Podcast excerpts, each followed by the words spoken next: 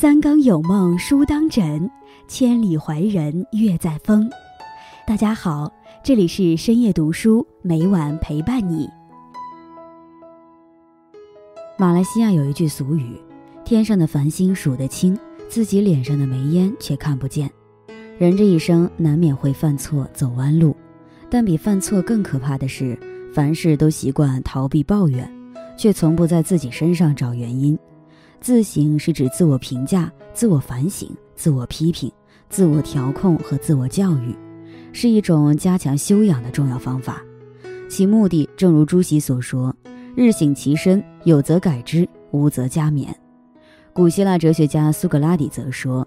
未经自省的人生没有意义，善于自省、勇于自省，才能更清晰地认识自己，清理自己的优长短处，对一个人的成长成熟有着至关重要的意义。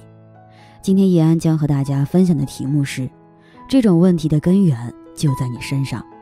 在开始今天的节目之前，希望大家能点击订阅和小铃铛，你的点赞和评论是叶安最大的动力。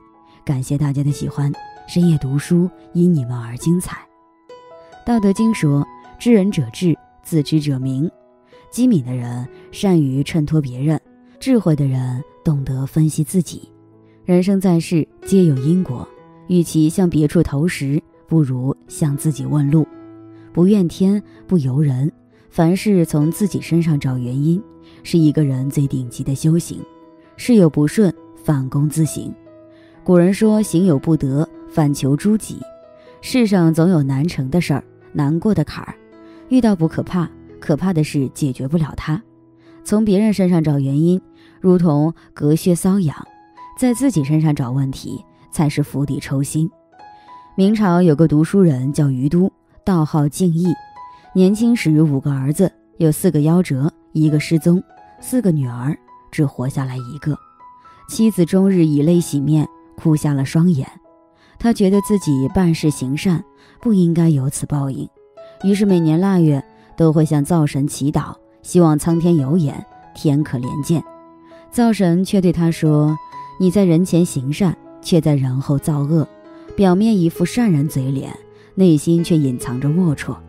天网恢恢，疏而不漏，想要改命，切莫自欺。”灶神一番话惊醒梦中人，此后他深自忏悔。改过自新，年轻时频频落榜的他，后来竟然考中了进士。机缘巧合，他不仅找到了失散多年的儿子，儿子更为母亲治好了眼疾。《太上感应篇》说：“福祸无门，为人自招；善恶之报，如影随形。人生哪有侥幸，自作自受而已。聪明的人自担因果，愚蠢的人常怨别人。”又说：“曾行恶事，后自悔改；诸恶莫作，众善奉行，久久必获吉庆。所谓转祸为福也。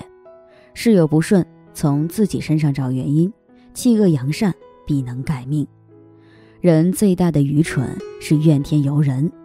赤壁之战，曹操大败，率军队从华容道脱险。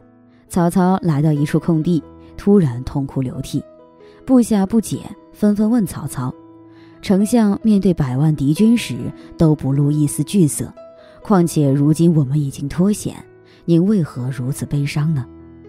没想到曹操脱口而出：“没有其他原因，我只是在哭我那早死的谋士郭嘉啊！如果郭嘉还活着的话，我绝对不会这样惨败。”众谋士均低下了头，不再言语。可赤壁之战，曹操失败的真正原因和谋士无关，而是曹操自己的决策失误。赤壁之战前，曹操军粮充足，手下谋士众多，一时之间骄傲自满，不听忠言，最后惨败。曹操如此聪明，也会犯这样的错误，更何况我们普通人呢？很多人反复失败的原因是，每一次陷入绝境时，都习惯抱怨其他人。而不是先从自己身上找原因。英国一座教堂前有一块举世闻名的墓碑，它看起来平平无奇，甚至连墓主人的姓名也没有。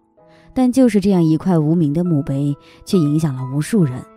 他的墓志铭是这样写的：“当我年轻的时候，我梦想改变这个世界；当我成熟以后，我发现我不能改变这个世界，我将目光缩短些，决定只改变我的国家。当我进入暮年后，我发现我不能改变我的国家，我的最后愿望仅仅是改变一下我的家庭，但是这也不可能。当我躺在床上行将就木时，我突然意识到，如果一开始我仅仅去改变自己，然后作为一个榜样，我可能改变我的家庭，在家人的帮助和鼓励下，我可能为国家做些事情，然后谁知道呢？我甚至可能改变这个世界。人生真正的悲哀，不是未曾经历千山万水，而是明白太晚。如果一开始目中人，先从自己身上找原因，再着手做出改变，结局或许大有不同。海涅曾说：“反省是一面镜子，它能将我们的错误清清楚楚地照出来，使我们有改正的机会。每一次犯错都是成长的机会，从失败中发现自己的不足，才能避免悲剧再次上演。相反，长期迷恋。”不从自己身上找原因，唯我独尊的带来的好处，只会让自己越陷越深。积德行善，自修自得。易经说：“积善之家必有余庆，积不善之家必有余殃。”修行这件事，向来公修公德，婆修婆德，不修不得，谁也代替不了。与其管别人的闲事，不如自己好好修行。从前有个道观远在山林，下一次山要很久才能回来。大师兄对师傅说：“弟子想去云游四海。”师傅说：“去吧，一路小心。”二师兄说：“弟子想去普济众生。”师傅说：“去吧，功德无量。”三师兄说：“弟子想回家探亲。”师傅说：“去吧，尽孝是道。”一众师兄弟纷纷请辞。师傅身边的道童却一脸不乐意，他开口抱怨：“大家都走了，谁来跟您修道呢？”师傅慈祥一笑：“不是还有你吗？”余生不长，别人的是非何必理会？光心似箭，有多少时间留给修行？太上曰：“夫心起于善，善虽未为，而吉神以随之。积人与善，事善，行善，一日有三善。”三年天必降之福，三年说长不长，说短不短，三年做好自己，往后受用一生。人与人之间的最大差距，不是犯错与否，而是意识到自己犯错后能否做到自省。起初，唐太宗并不善自省，习惯意气用事。有天，魏征跟唐太宗在朝堂上争论的十分激烈，唐太宗忍无可忍。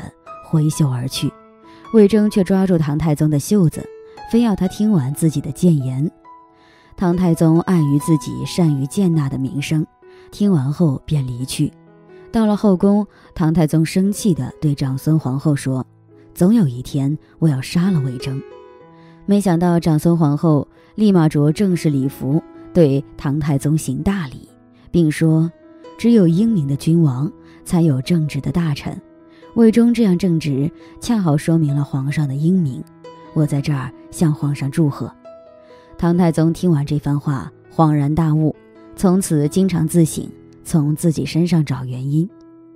斩杀张运古和卢祖尚之后，他心中十分懊悔。二人虽有罪，但不至于非死不可。几经思量之后，唐太宗对大臣说：“我觉得死刑是最重的刑罚，应当设置三次复奏才好。”这一举措在当时起到了十分积极的影响，可以说贞观之治的盛景和他的善于自省息息相关。《道德经》中说：“知人者智，自知者明。”无论是治国还是做人，前进的道路总是充满芜杂，自傲和固执会让人在众多道路中迷失方向。只有自省，既能让人看清自己，也能照亮脚下的路。修行是自己的事儿，功德是自己的福。修行靠自己，福田从心生。老子说：“大道之行，不责于人。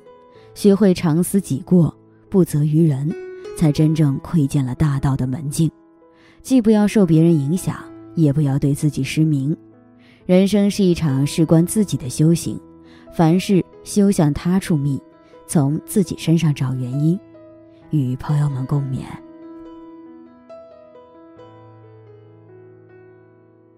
今天分享到这里，如果你也喜欢这篇文章，并且让你深有感触，希望你能分享给身边的人，让我们一起在阅读中成为更好的自己。